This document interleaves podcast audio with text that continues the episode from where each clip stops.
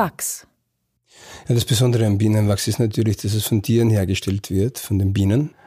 Insofern freue ich mich darüber, dass ich mit dem Material arbeiten darf. Es ist ein besonders wertvolles Material.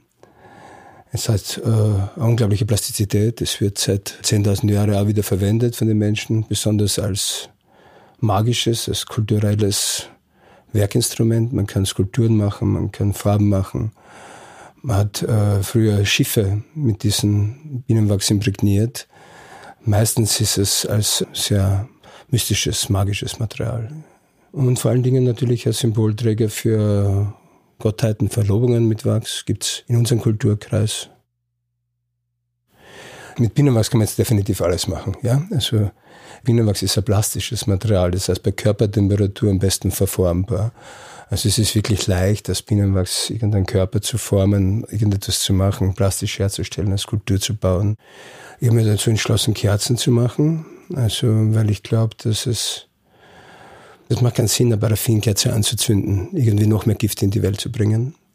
Und wenn ich wirklich etwas machen will, um irgendwie einen Augenblick irgendwie besser zu gestalten, dann soll ich zu, zum Silberbesteck vielleicht auch Bienenwachs nehmen, um irgendetwas auszudrücken. Also Bienenwachs reinigt die Atmosphäre. Es ist irgendetwas, wenn wir in einer Beziehung treten zur Natur, für ein Kilo Bienenwachs braucht man ungefähr 22 Kilo Honig, also das ist ungefähr die gleiche energetische Menge. Mir geht es darum, Lichtopfer herzustellen. Also ich sehe das als Lichtopfer, was ich da mache. Ich sehe das also als kein profanen Gegenstand. Und ich möchte das so gut verarbeiten, wie es nur irgendwie geht. Deswegen mache ich wiederum alte Handwerkstechniken, um so wenig wie möglich Material zu verbrauchen. Deswegen ist der Beruf Wachszieher. Der Wachszieher hat immer zu den höheren Ständen gehört. Die durften Degen tragen, neben dem Goldschmied und neben den Seidenwirker, einfach weil das Material so kostbar war. Und es wurde auch mit Wachs bezahlt. Also der internationale Handel, der wurde mit Wachs sehr oft bezahlt. Ja. Ich habe einen Raum, in dem sind auf zwei verschiedenen Seiten zwei Trommeln aufgestellt, also Trommeln, die sich wie Räder drehen. Und in der Mitte ist ein Wachsbecken. Und ich ziehe den Docht von der anderen Trommel durch das Wachsbecken durch, auf die andere Trommel wird es aufgerollt und es wird immer wiederholt, dieser Vorgang, also 15 bis 20 Mal und ich habe ungefähr Kerze von einem 8 mm Durchmesser. Jetzt geht's dann schneller, ja. Also wenn ich dann so weiterziehen würde, dann auf drei Zentimeter oder so. Aber es mache ich natürlich nicht, weil die Menschen können sich das nicht leisten. Also ich versuche Kerzen zu machen, die sich jeder leisten kann. Also da ist keine Ausrede bei mir da. Nicht? Also dass man sagt, das ist zu teuer. Ich sage, ja, es ist ein edles Produkt. Na klar, es kostet sehr Geld, aber ich versuche so billig zu machen, dass ich nicht den Unterschied mache, weil es früher war, es können sich nur die Aristokraten die Bienenwachskerzen kaufen. Aber Arbeiter kann sich das nicht leisten. Das ist schon für mich irgendwie eine Art von politisches Denken, dass ich in meine Arbeit mit hineinbringe. Das heißt, das muss jeder leisten können. Also ich möchte keine Kerzen machen, die sich niemand leisten kann. Ich bin zu dem Material gekommen, ich habe einige andere Werkstoffe ausprobiert. Es war für mich klar, dass ich als selbstständige Person leben möchte.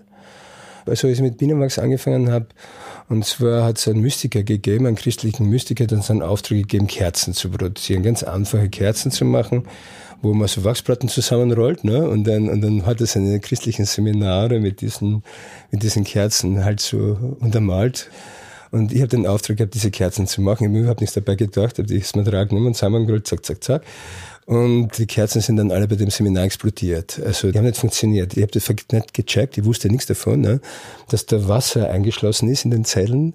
Und natürlich, wenn das Wasser dann mit der Hitze in Verbindung kommt, sind die alle irgendwie so gesprungen. Das ganze Seminar war natürlich Katastrophe. Aber ich habe gedacht, so, jetzt möchte ich wissen, was da los ist. Gell? Und das hat mich dann auf die Idee gebracht. Und, dann, und je mehr ich mit dem Material gearbeitet habe, umso mehr ich mich damit auseinandergesetzt habe, ne?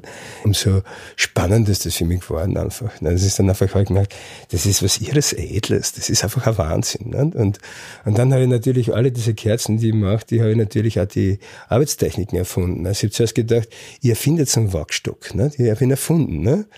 Nur bin ich dann zufällig einmal beim Heimatkundemuseum vorbeigegangen und sehe ein Bild von einem Wachstock und das hat schon seit tausend Jahren gegeben. Ne? Es hat mir natürlich in meiner Präpotenz, also Glas wieder zurechtgerückt. Ich habe Sachen erfunden, die es schon seit tausend Jahren gibt. Ne? Und dann, und dann habe ich natürlich, was dann für mich ganz schnell und ganz leicht, ein Bild gesehen, die konnte das sehr gut und schnell perfektionieren. Mein Name ist Oswin Soritz. Ich bin Wachszieher und arbeite mit Bienenwachs und Sie finden mich oder meinen Sohn hier am Markt.